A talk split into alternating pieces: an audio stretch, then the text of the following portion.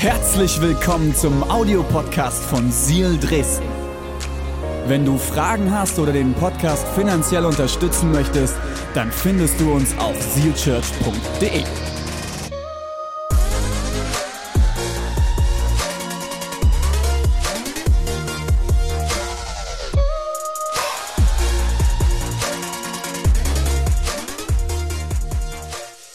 Vier Lügen, Lügen über Geld.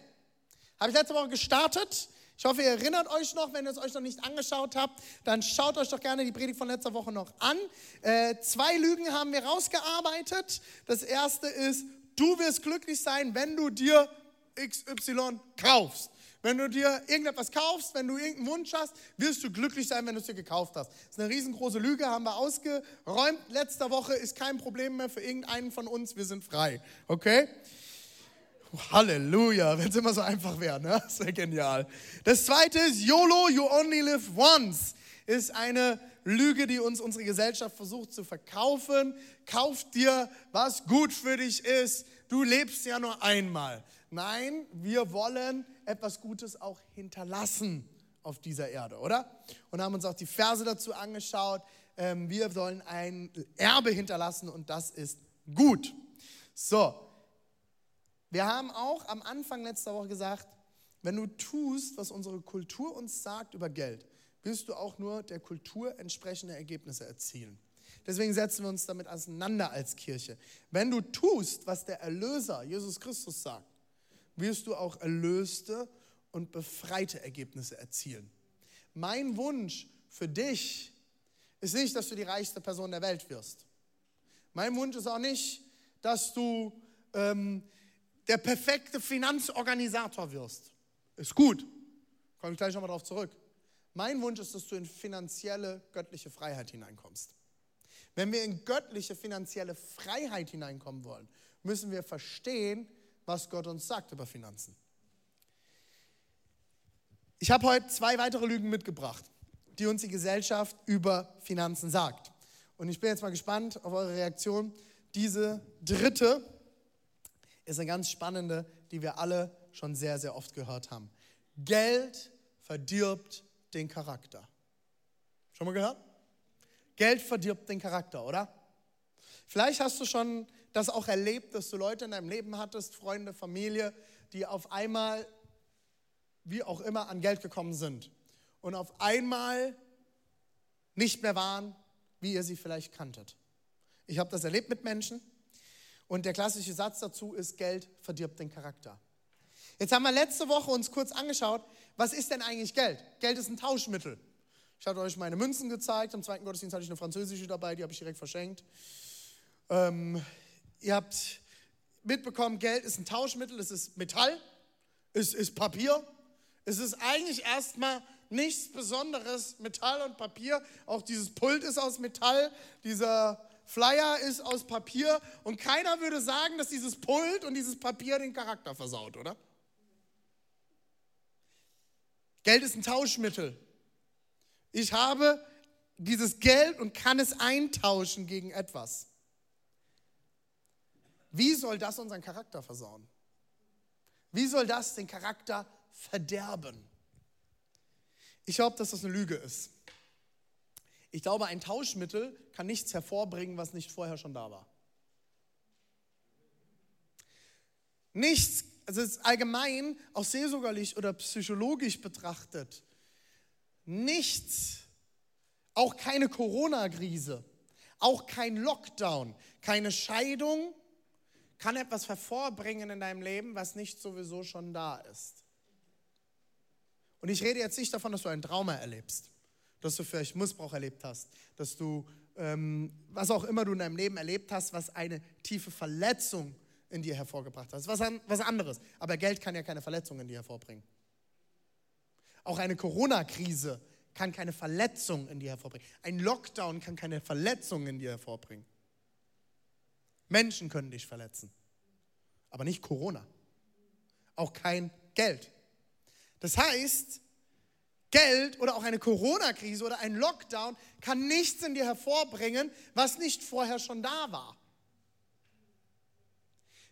Geld wird nur verstärken, was eh schon da ist. Bist du unglücklich, beziehungsunfähig, geizig, unsicher, nicht in dir selbst sicher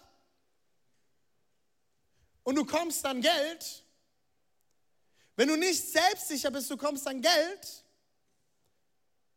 wirst du das mit dem Geld versuchen zu kompensieren. Wie viele Geschichten von Stars kennen wir, die auf einmal irgendwie an Geld gekommen sind? Durch Musik, durch Film, was auch immer. Und ihr Leben hat sich komplett verändert. Eines der größten Zeugnisse, was auch dann sich am Ende noch besser gebessert hat, beziehungsweise verändert hat, ist Justin Bieber. Könnt ihr gerne mal euch die Geschichte anschauen. Hat vor Jahren jetzt Jesus kennengelernt, wurde getauft in der Badewanne und sein Leben hat sich verändert. Aber das Geld wird nichts in dir hervorbringen können oder in einem Person, die vor dir steht, was nicht vorher sowieso schon da war. Wenn du beziehungsunfähig bist und zu Geld kommst, wirst du dir versuchen, Beziehungen zu erkaufen. Geld wird deine Probleme nicht lösen, sondern nur am Ende vergrößern. Geld wird aber auch deine Möglichkeiten vergrößern. Wenn du jetzt schon großzügig bist, wirst du danach noch mehr Möglichkeiten haben, großzügig zu sein. Wenn du jetzt schon in dir selbst sicher bist, wirst du durch das Geld nicht selbstsicherer, sondern wirst gut damit umgehen können. Die Frage ist nicht das Geld. Das Problem ist nicht das Geld, sondern was in unserer Seele los ist. Und wie du mit deiner Seele umgehst. Und wenn du auf den trügerischen Gedanken reinfällst, wenn ich nur endlich mal Geld hätte, dann wären alle meine Probleme vorbei. Dann solltest du dich um deine Seele kümmern.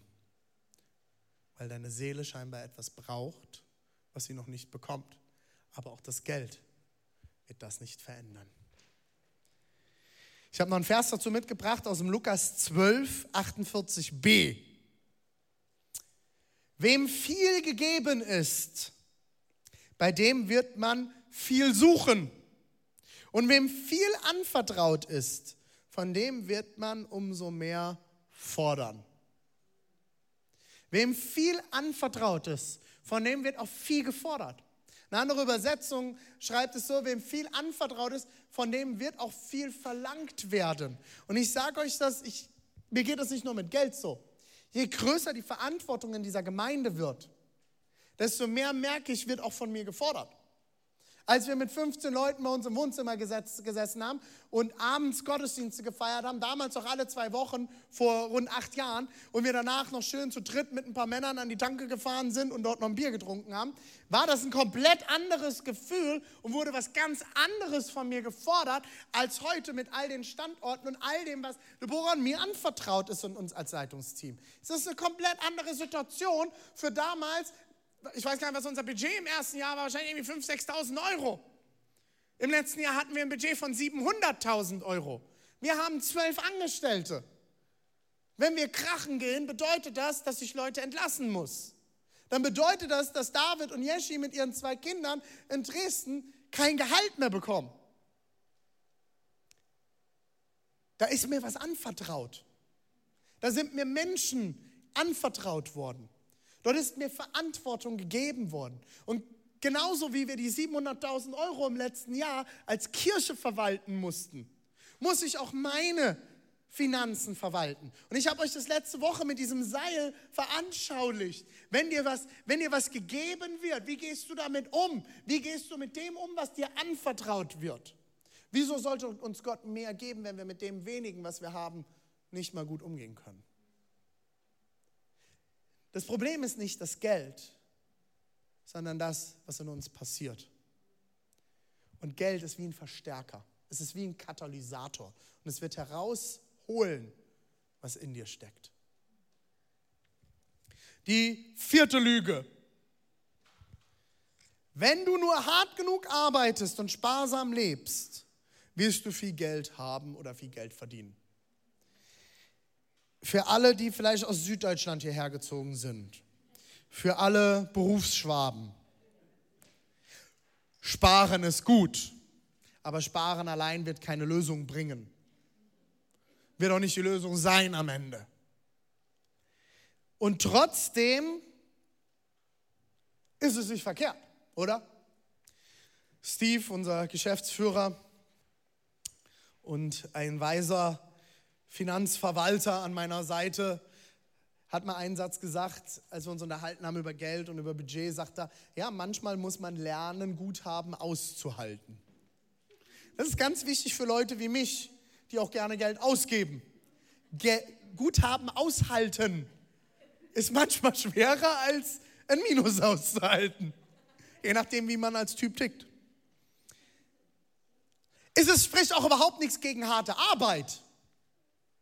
Harte Arbeit ist biblisch, wusstest du das? Es ist unbiblisch, vom Staat zu leben. Es ist unbiblisch, anderen auf der Tasche zu sitzen. Ihr könnt gerne mal die Sprüche studieren. Ich werde gleich auf äh, vier andere Punkte eingehen, deswegen komme ich das jetzt nicht komplett ausführen. Aber vielleicht reden wir mal irgendwann mal eine Predigt über Faulheit. Die Sprüche sind voll. Es gibt einen, ich liebe den. Die Tür dreht sich in der Angel und der Faule liegt immer noch im Bett. Steht in den Sprüchen.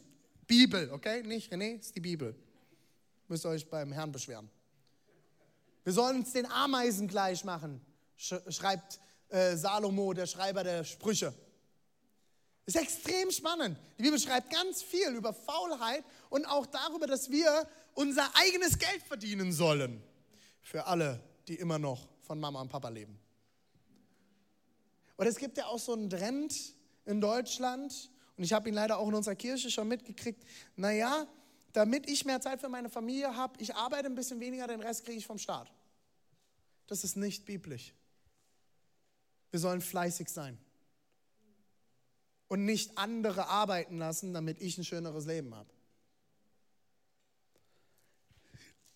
Also an dem Satz ist Wahrheit dran. Ich glaube aber, dass da viel, viel mehr dazu gehört, als hart zu arbeiten und sparsam zu sein. Wer göttlich mit seinen Finanzen umgeht, wird Segen erleben.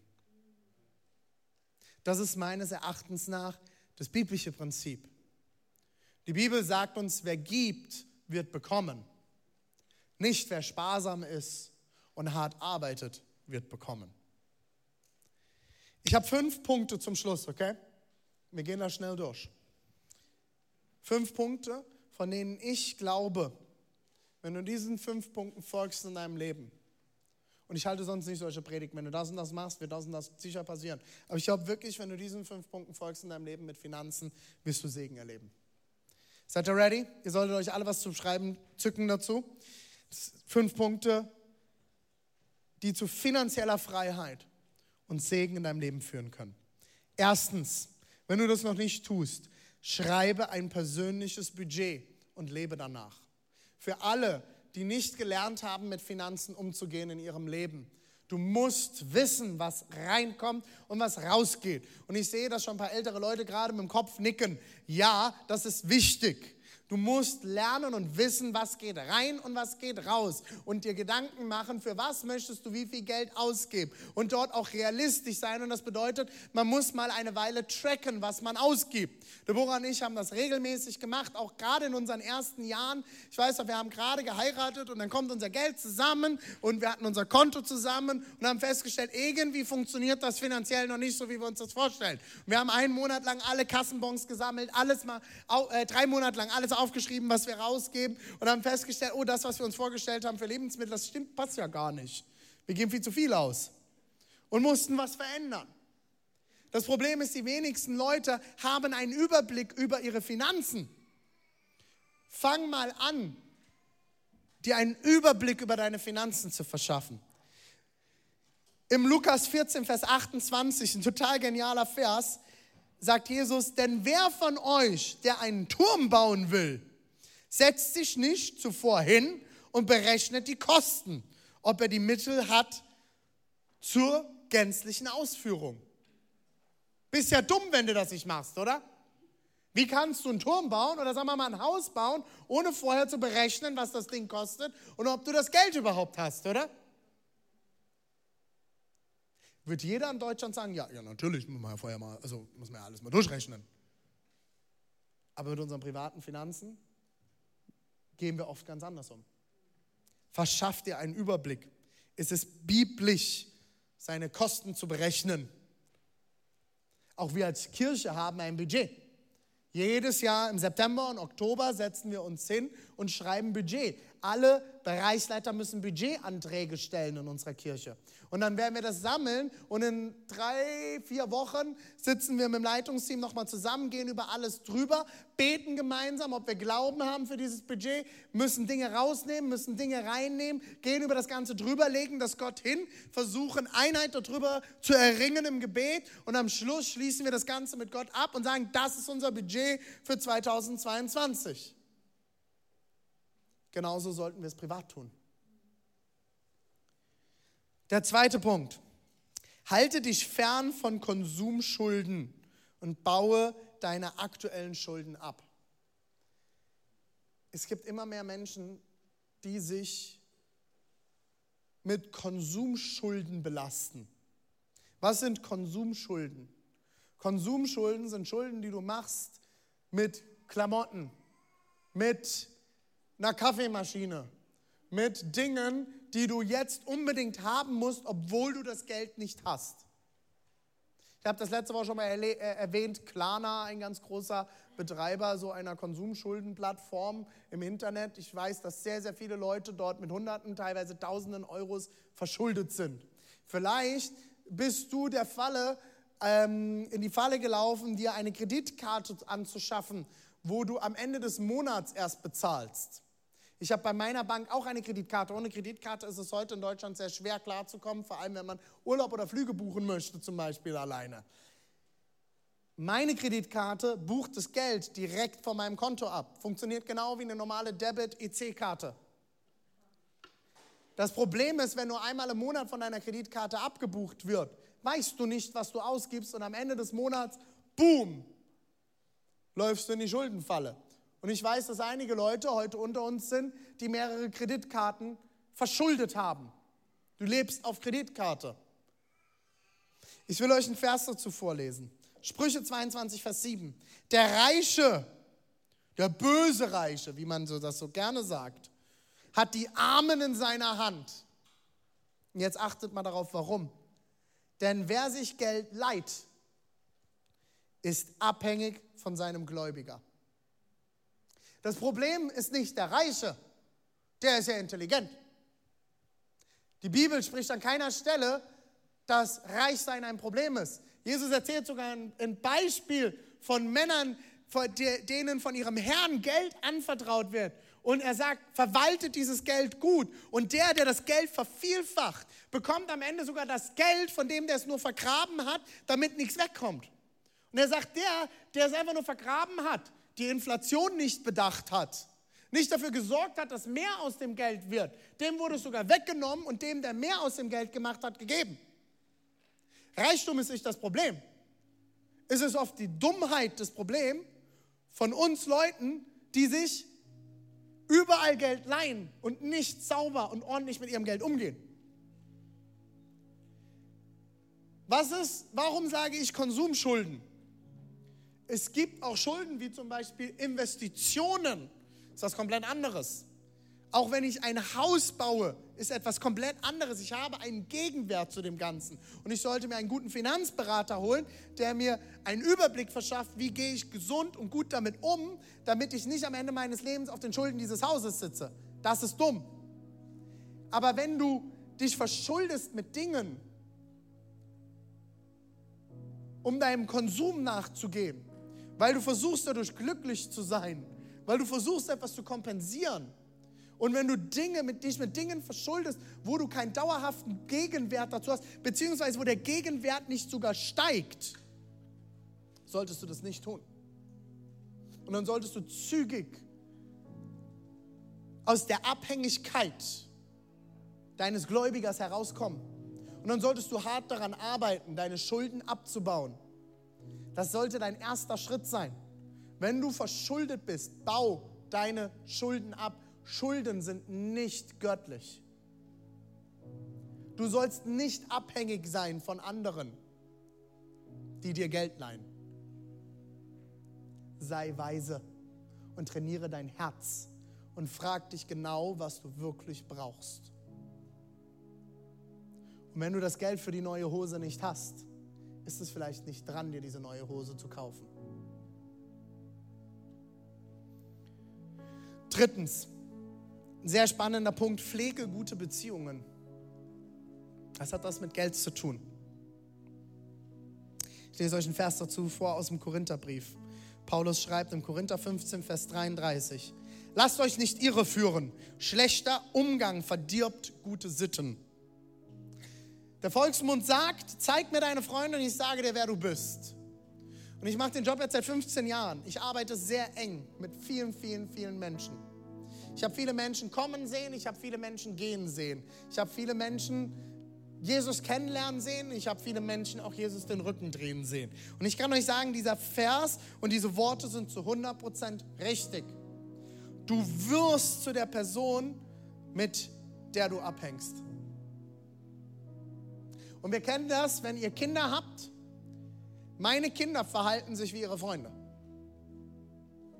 Meine Tochter kam Netz aus der Schule, sorry, letztens, ich übe, kam letztens aus der Schule und fing auf einmal an, ganz komisch zu reden. In einem Deutsch, wie wir es zu Hause nicht sprechen. Und sie hat eine Mitschülerin, die nicht gut Deutsch spricht. Und darüber freuen wir uns. Und dann haben wir aber erklärt, dass sie ihr helfen darf, gut zu reden. Und dass sie nicht jedes, also da waren wirklich teilweise auch Wörter dabei, die ich in unserem Haus nicht hören möchte. Und haben wir ihr erklärt, du sollst nicht die Worte dieses Kindes übernehmen, sondern hilf ihr, ordentlich zu kommunizieren.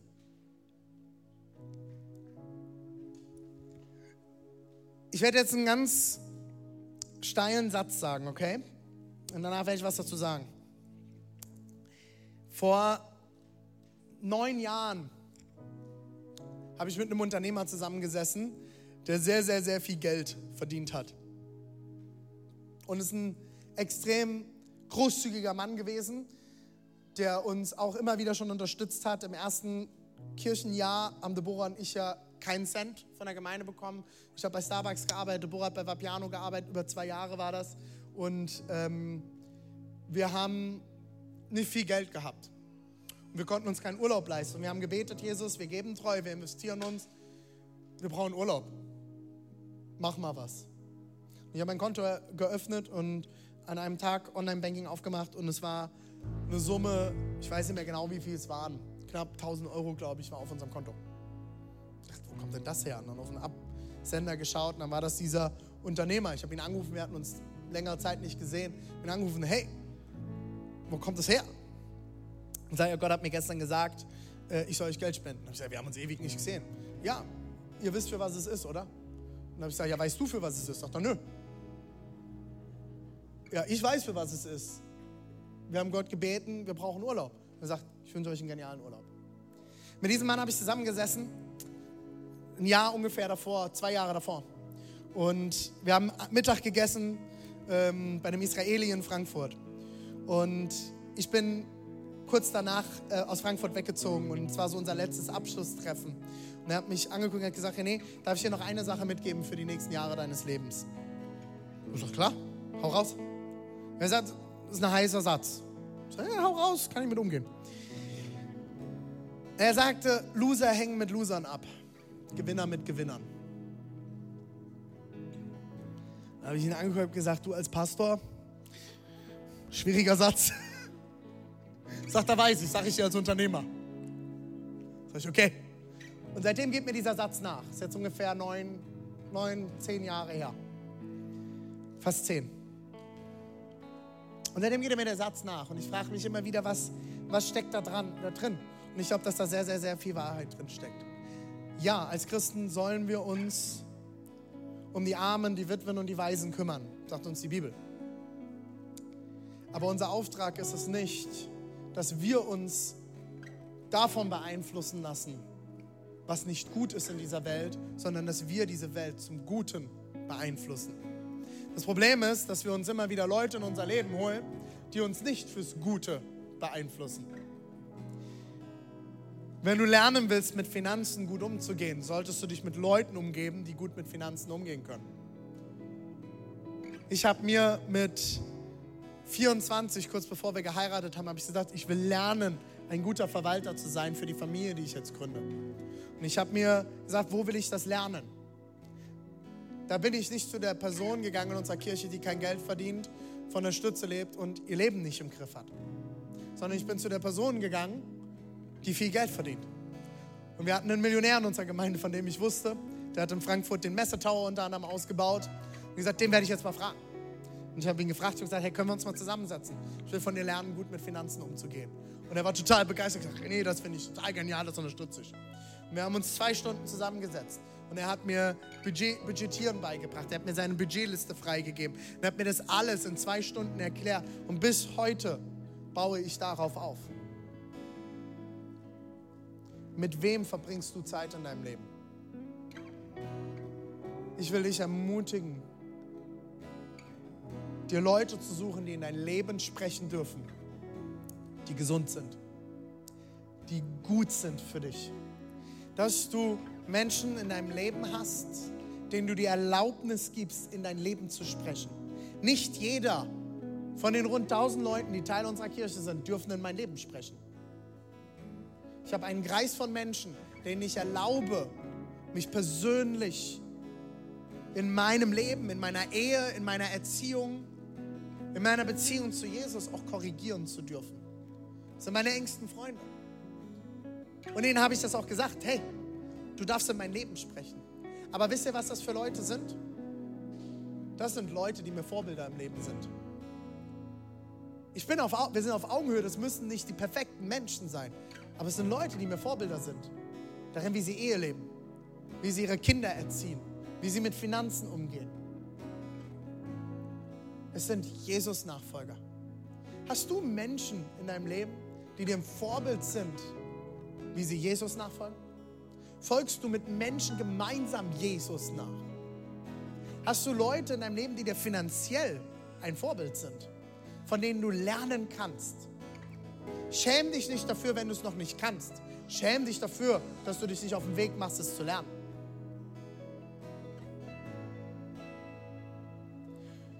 Viertens, spare und investiere. Ja, sparsam sein ist gut. Sprüche 20, Vers 21. Wertvolle Schätze und duftendes Öl sammeln sich im Haus des Weisen aber ein Dummkopf vergeudet alles. Ich liebe die Bibel. so klar, oder? so gut. Ein Dummkopf vergeudet alles. Man könnte es auch übersetzen mit Idiot. Es ist auf jeden Fall, Dummkopf ist wieder, die, die deutschen Bibelübersetzungen sind oft sehr sanft. Depp. Ein unintelligenter Mensch vergeudet einfach alles. Das ist das, was hier dahinter steckt wenn du tiefer reinschaust. Wertvolle Schätze und duftendes Öl. Warum duftendes Öl? Duftendes Öl war damals extrem wichtig. Erstens, es wurde als Parfüm verwendet. Zweitens, es war Lampenöl. Mit Öl hast du Licht machen können. Da gab es keinen Lichtschalter, da gab es keinen Strom. Öl war wertvoll. Und es wurden Könige und Verwalter des Volkes mit Öl gesalbt. Öl war eine der kostbarsten Dinge, die es gab zu dieser Zeit. Und er sagt, der Schreiber der Sprüche schreibt hier, wertvolle Schätze und duftendes Öl sind im Haus eines weisen Menschen. Aber der Dummkopf vergeudet alles. Lerne Guthaben auszuhalten. Mache dir Gedanken, informiere dich, hole dir Hilfe, wie du sparen kannst, wie du investieren kannst dass, wie es sinnvoll ist, dass du dir finanzielle Freiheit aufbaust. Ich habe mehrere Unterkonten. Eins meiner Konten heißt ungeplante Kosten. Kennt ihr das? Die Waschmaschine geht kaputt und am nächsten Tag geht ziemlich sicher der Kühlschrank auch noch kaputt. Und dann kostet dich das, sagen wir mal, 1000 Euro. Hast du diese 1000 Euro irgendwo liegen? Oder wenn morgen dein Kühlschrank und deine Waschmaschine kaputt geht, musst du fasten und beten, dass dein Essen nicht verdirbt? Ich habe mir ein Konto aufgebaut oder uns als Familie haben wir uns ein Konto aufgebaut, wo wir für so etwas zurücklegen. Eine finanzielle Freiheit. Ich muss nicht Angst haben, wenn irgendein Gerät bei mir zu Hause kaputt geht, weil ich mir finanzielle Freiheit aufgebaut habe.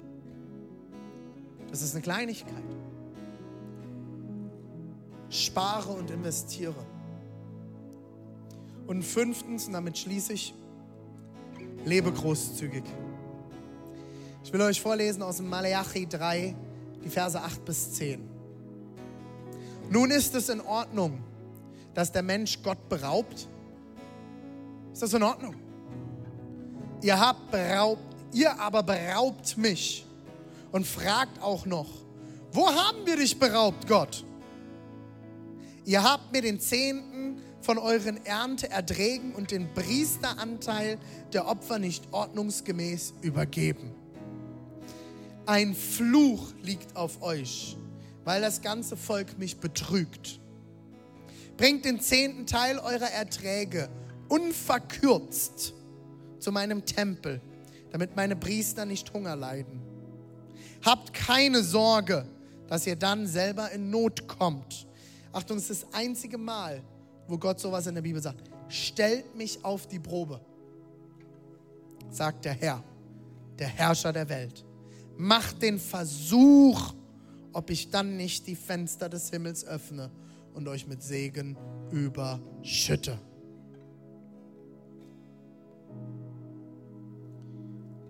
Ich finde diese Verse immer wieder so unglaublich. Ihr habt mich beraubt, ihr habt mich betrogen, weil ihr nicht das ins Haus gebracht habt, was mir gehört. Macht euch keine Sorge, dass ihr dann selber in Not kommt. Stellt mich doch auf die Probe, sagt Gott. Ich werde die Fenster, Fenster des Himmels öffnen und euch mit Segen überschütten. Ich will uns als Kirche einladen, Gott nicht zu berauben, sondern großzügig zu leben. Großzügig zu sein mit dem, was uns anvertraut ist. Harte Arbeit ist gut, aber bringt noch nicht den Segen. Großzügigkeit und gute Verwalterschaft bringen Segen. Großzügigkeit und gute Verwalterschaft bringt am Ende den Segen. Teste Gott doch mal. Probier es doch mal die nächsten drei Monate aus. Und wenn es nicht funktioniert, du aber ein guter Verwalter warst und einen zehnten Teil, das sind zehn Prozent von dem, was Gott dir anvertraut, zurück ins Haus bringst, dann kannst du mit Gott in den Kampf gehen. Seitdem wir das als Familie machen, habe ich nie erlebt, dass wir irgendwo Mangel hatten. Das Interessante ist, dass dieser zehnte Teil aber Gott gehört. Das ist noch nicht großzügig. Wir geben darüber hinaus. Wir haben Freunde in Kenia, die wir unterstützen. Wir haben ein Patenkind in Kambodscha. Ich lade Menschen ein zum Essen, zum Trinken. Kennt ihr das? Ihr ladet jemanden ein auf einen Kaffee für irgendwie drei Euro und die Person ist total beschämt. Oh, ich liebe diesen Moment. Wisst ihr warum? Weil ich möchte, dass Menschen die Großzügigkeit Gottes erleben. Meine Frau hat mal irgendwann am Supermarkt gestanden und hatte keinen Euro für einen Wagen. Da hat eine Person ihr den Euro gegeben und hat den kompletten Einkauf meiner Frau vor der Tür gewartet, um diesen Euro wieder zu bekommen. Das ist ekelhaft, oder? Wegen einem Euro.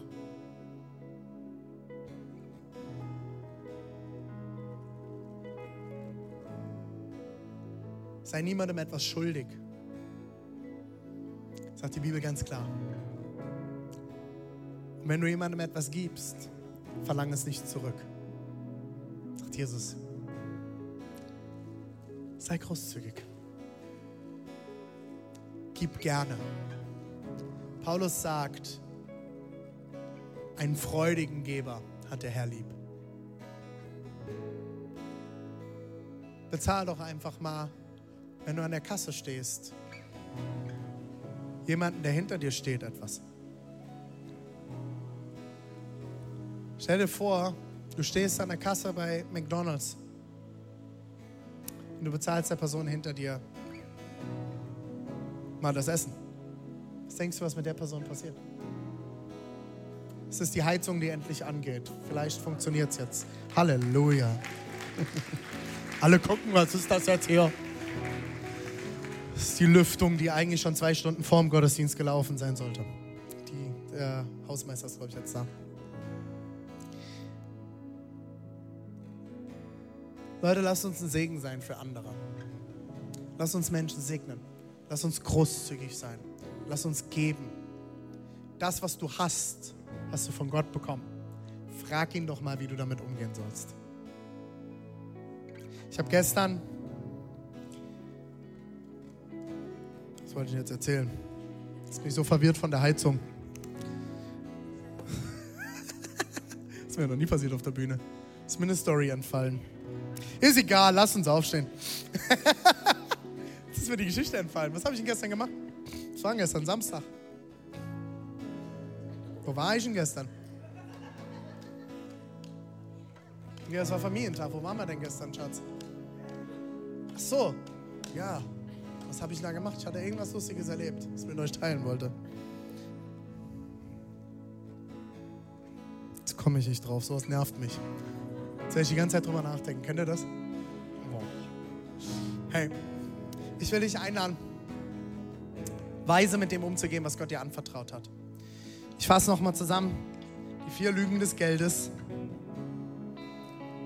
Erstens, du wirst glücklich sein, wenn du dir etwas kaufst. You only live once. Geld verdirbt den Charakter. Und wenn du nur hart genug arbeitest und sparsam lebst, wirst du viel Geld verdienen. Die Wahrheit ist, wenn du sparsam lebst, ja, sparen ist gut.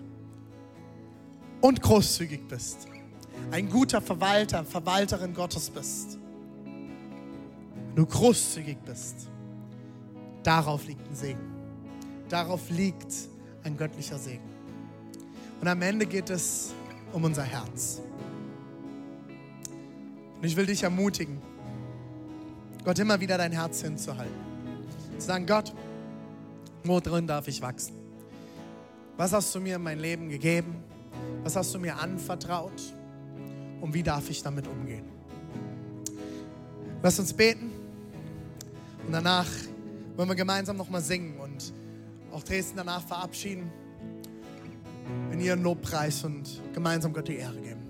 Jesus, ich danke dir, dass du ein treuer und guter und großzügiger Gott bist. Ich danke dir, was du uns alles anvertraust, ist so genial. Jesus, ich bete, dass du uns immer wieder Weisheit schenkst über die Lügen, die uns die Gesellschaft erzählt. Dass du uns immer wieder zeigst, wie wir mit dem, was du uns anvertraust, gut umgehen können. Dass du uns immer wieder zeigst, wie es dran ist, mit dem gut umzugehen, was du uns tagtäglich gibst. Jesus, ich bete heute für jeden, der in Schulden ist. Ich bete für Weisheit, aus den Schulden rauszukommen. Jesus, ich bete, wo wir kämpfen, wo unser Charakter noch nicht so weit ist, gut mit dem umzugehen, was du uns gibst, dass du uns ringen lässt, dass du uns gute Leute zur Seite stellst. Jesus, die uns ermutigen, die uns auch korrigieren, in das hineinzuwachsen, wozu du uns eigentlich geschaffen hast. Ein Segen für diese Welt zu sein. Jesus, wir sind gesegnet, um ein Segen zu sein. Und dort wollen wir hineinwachsen. Jesus, wir lieben dich. Amen.